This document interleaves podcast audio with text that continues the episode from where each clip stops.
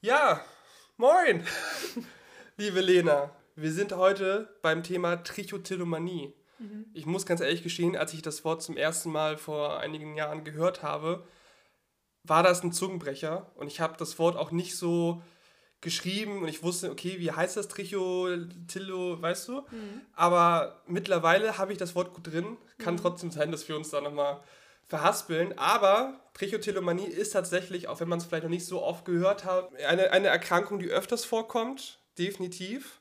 Und ich würde sagen, bevor wir gleich erstmal ein bisschen drüber quatschen, hören wir erstmal den lieben Jones, was er denn so aus der wissenschaftlichen Sicht über das Thema Trichotillomanie zu sagen hat. Bei der Trichotillomanie handelt es sich um eine Störung der Impulskontrolle, bei der sich Betroffene die Haare ausreißen. Wichtig ist, dass diese, dieses Haare ausreißen häufig im Zusammenhang mit einer gewissen Anspannung und mit negativen Gefühlen steht. Und dass ähm, die Diagnose nur gestellt werden soll, wenn Betroffene versuchen, das zu unterdrücken, aber es einfach nicht hinbekommen und dass dieses ähm, Haare ausreißen, dieses Verhalten sie extrem belastet und in ihrer Funktion auch einschränkt. Oft ist es auch so, dass es ihnen sehr unangenehm ist, wenn sie dann gewisse kahle Stellen aufweisen und dann tragen sie zum Beispiel Perücken oder Mützen. Ebenfalls wichtig ist, dass die Betroffenen sich ähm, die Haare nicht aus kosmetischen Gründen ausreißen. Nein, es ist wirklich ähm, eine Störung der Impulskontrolle, es ist wirklich zwanghaft. Dieses Haare ausreißen tritt gewöhnlich kurz vor oder nach der Pubertät ein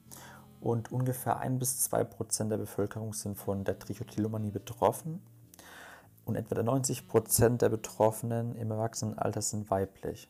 Ja, vielen Dank an dich, Jones, für die kurze ja, Einführung in das Thema Trichotillomanie. Alle Links zum lieben Jones äh, findet ihr in der Beschreibung. Ja, Lena, Trichotillomanie. Bist du in deinem Leben schon mal in Berührung mit diesem Thema gekommen. Hast du mal allgemein auch nur von dem Wort gehört? Ja. Oder ist das, ja, war also das in welchem Kontext oder irgendwo mal aufgeschnappt? Oder? Das überlege ich tatsächlich die ganze Zeit und mir fällt es absolut nicht mehr ein. Also vielleicht war das irgendwo auf Instagram, vielleicht war das in irgendeinem Buch.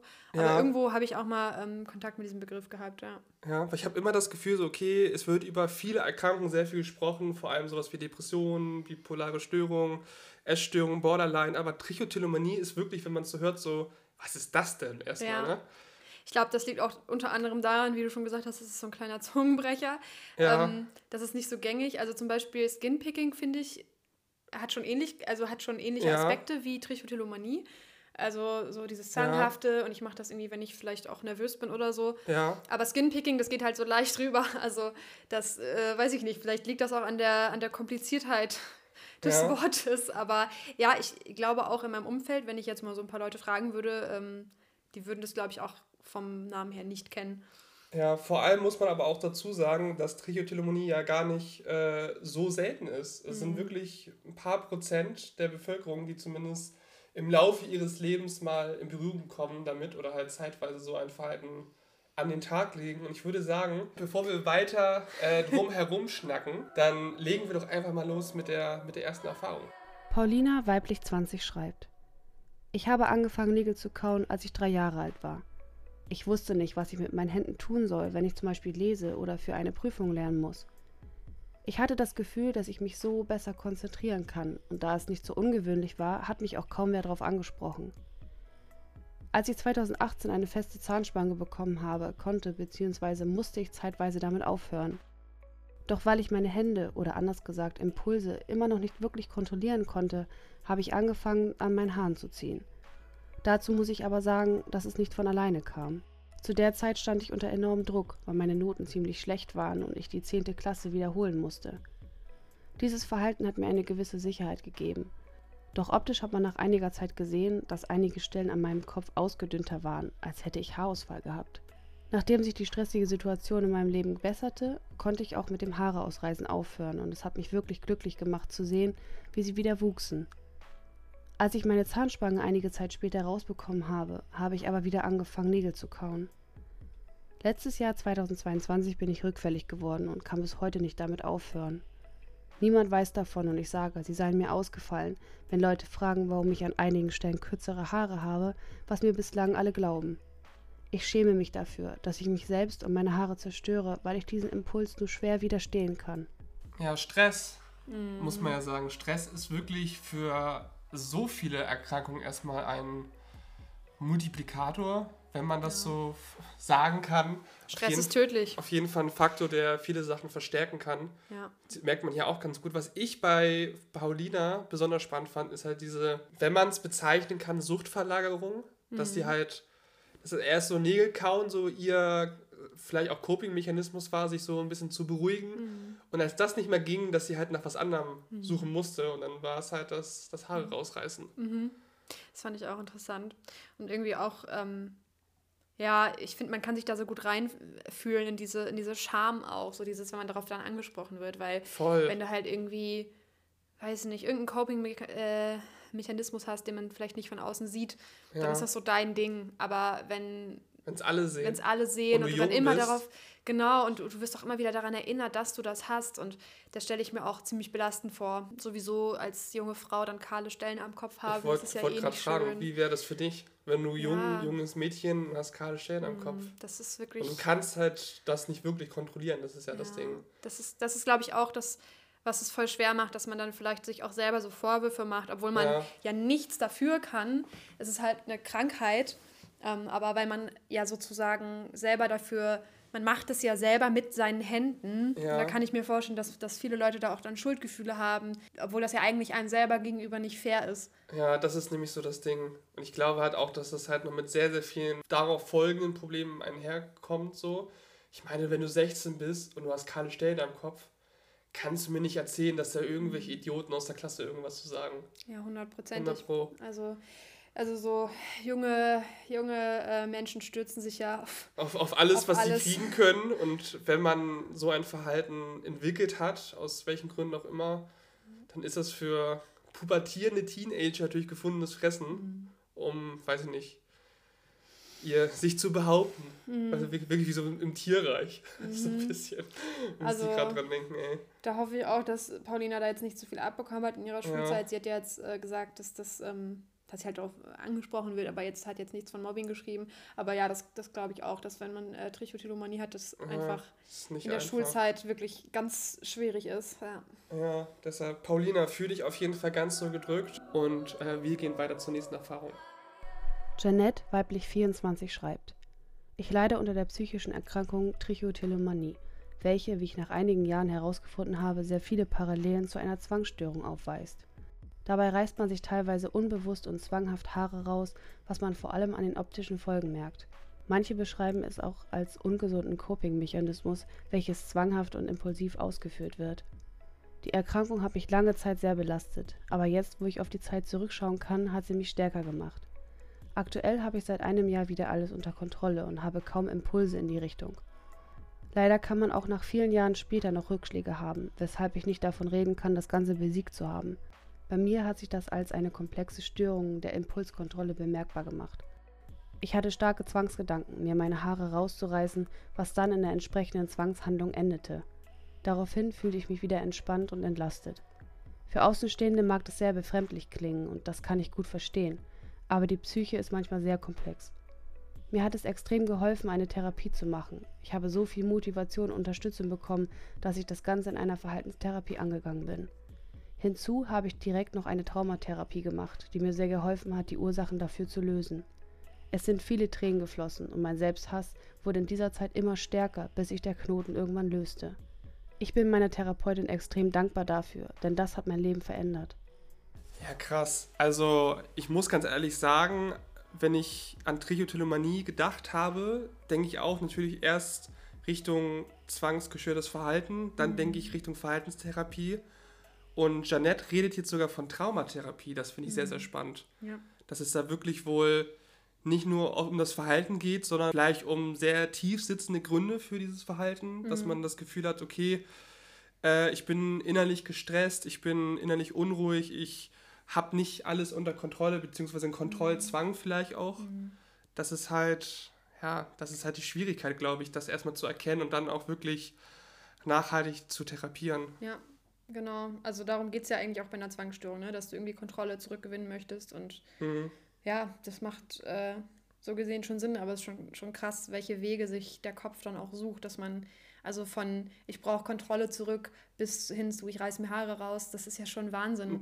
Natürlich, sonst würde es, so glaube ich, jeden treffen so, weil mhm. viele haben, glaube ich, solche Faktoren. Dann geht es ja wahrscheinlich am Ende darum, okay, wie stark ist es, wie stark ausgeprägt und in welche Richtung geht das Ganze. Mhm. Weil ich kann mir vorstellen, dass viele auch so ungesunde Verhaltensweisen haben. Ich meine auch sowas wie Nägel kauen. Mhm. Das machen ja auch sehr, sehr viele. Ja, das stimmt. Und äh, so einzelne Ticks haben ja auch sehr, sehr viele, aber ich glaube, mhm. Trichotillomanie mit dem Haare rausreißen ist nochmal eine, ja, eine weitere Stufe, ja. würde ich schon fast sagen. Aber ich, ich freue mich auf jeden Fall, Janette, dass du auch geschrieben hast, dass das geholfen hat, dass die Therapie dich stärker gemacht hat, dass es eine sehr, sehr gute Sache war für dich. Fall.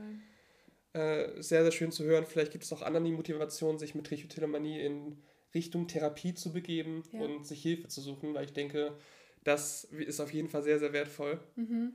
Einfach auch mal zu hören, dass es einfach Wege gibt, wie man damit umgehen kann. Ne? Ja. Dass man das in der Therapie gut, gut angehen kann. Das ist, finde ich, auch sehr wichtig zu hören einmal. Ja, deshalb, Janet, fühle dich ganz toll von uns gedrückt und äh, wir gehen weiter zur nächsten Erfahrung. Merle, weiblich 22, schreibt. Ich habe seit meinem elften Lebensjahr Trichotillomanie, wobei ich auch andere Diagnosen habe. Bei mir fing es an, als meine Mutter meine Haare gekämmt hat und sie ein schlechtes Haar von mir ausriss. Ich habe dann angefangen, alle komischen und hässlichen Haare auf meinem Kopf zu suchen und auszureißen. Nach ein paar Jahren hat sich dieses Verhalten verstärkt und meine Familie und ich merkten, dass ich kahle Stellen am Kopf hatte. Ich konnte es nicht mehr kontrollieren und habe es täglich gemacht, auch wenn es nicht mehr so gezielt und bewusst war. Wir sind dann zum Psychiater gegangen, um den Ganzen auf den Grund zu gehen. Die Tabletten und die Psychotherapie haben zwar etwas geholfen, aber das Verhalten nicht vollkommen verändert. Produkte für das Haarwachstum haben auch kaum geholfen, weil ich währenddessen weiter Haare rausgerissen habe.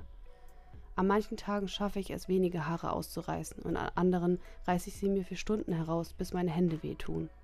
Dann sammle ich alle Haare auf, die ich ausgerissen habe, und werfe sie weg. Um ehrlich zu sein, schäme ich mich dafür und fühle mich schuldig.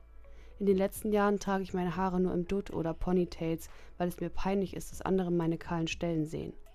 Ich traue mich auch nicht zum Friseur zu gehen, weil sie oft fragen, warum meine Haare so sind, und wenn ich es ihnen erzähle, dann sagen sie typische Dinge wie Du bist so jung, warum stresst du dich so viel? Geh mal raus an die frische Luft und sei glücklich. Ich versuche in letzter Zeit meine Hände zu beschäftigen, mit Haargummis, Stressbällen oder Ringen, wenn ich merke, dass ich meine Haare rausreißen will. Trotzdem ist meine Trichotillomanie nicht verschwunden. Ich möchte, dass andere Menschen wissen, dass diese Krankheit vergleichbar mit einer Sucht oder einem zwanghaften Verhalten ist. Vorher bekomme ich ein Gefühl des Unwohlseins und den Drang, Haare auszureißen. Beim Ausreißen selbst empfinde ich eine Erleichterung, die gefolgt wird von Scham, Schuld und erneutem Stress.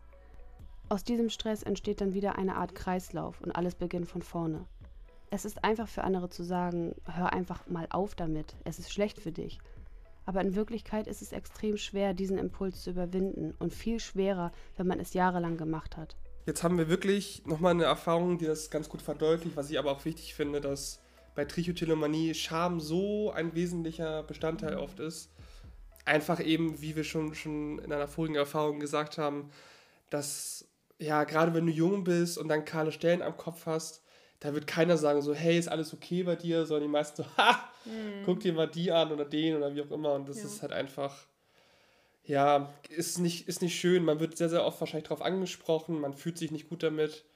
Vielleicht leidet auch das Selbstbild einfach darunter, wenn man sich im Spiegel sieht. Man findet sich einfach nicht schön durch die ausgerissenen Haare und alles. Mhm. Vielleicht sieht man dadurch auch älter aus, könnte ich mir auch vorstellen.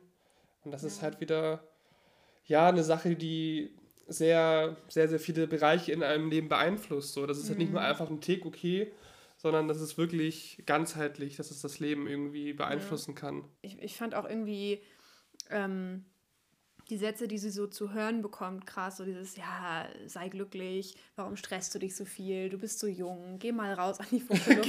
Allem so, ja, ich reiß mir die Haare raus. Ja, geh doch mal raus in die frische Luft. Reiß so. dir doch mal da Haare raus. so, und nicht in der Wohnung, ich hab grad gesaugt.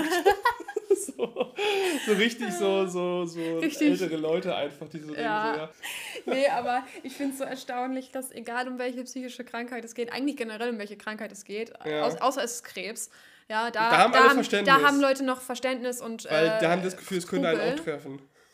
Das haben die bei den anderen Sachen auch. Aber das Krebs gilt irgendwie, bei Krebs hast du dann irgendwie. Das ist zu Skrupel. ernst vielleicht. Ja, weil ja. du daran halt sterben kannst, das hat man mal so gehört.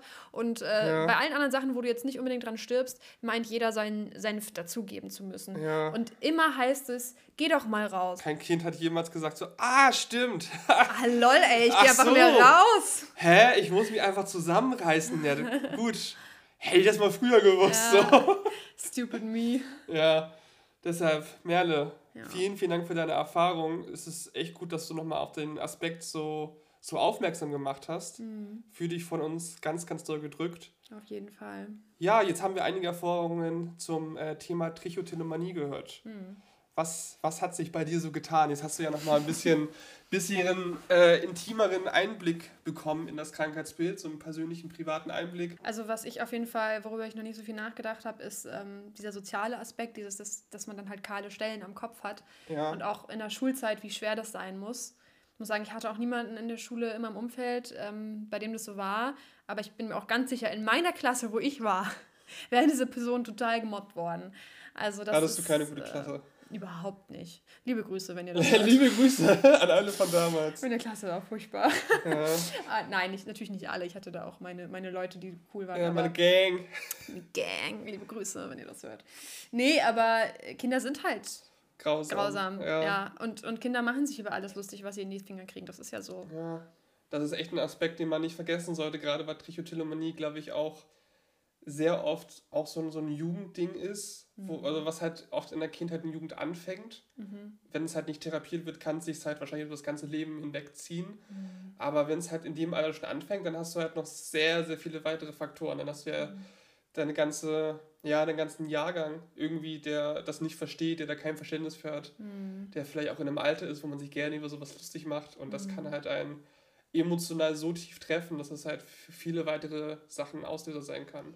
Ja, und einfach, das schwächt einfach dann den Selbstwert. Einfach dieses mit mir stimmt was nicht, wenn du das konstant von außen irgendwie gespiegelt bekommst. Ja. Ne, mit dir ist was anderes und Kinder, das hatten wir auch schon mal, Kinder wollen einfach nicht, nicht auffallen. Kinder wollen sein wie alle anderen. Die wollen ja. nicht rausstechen irgendwie. Und das tust du dann mit sowas, ja. Also das, ähm, ja, ja, ist auf jeden Fall super hart in der Schule. Auf jeden Fall. Deshalb, Leute, vielen, vielen Dank für eure ganzen Erfahrungen. Ja. Wenn ihr mehr von dieser reizenden Dame neben mir habt, hören möchtet und lesen möchtet, dann schaut gerne mal bei Das Blonde Chaos vorbei. Links natürlich in der Beschreibung. Und wenn ihr da schon seid, Leute, YouTube, Instagram, TikTok. Es ist ein Traum. Es ist ein Traum.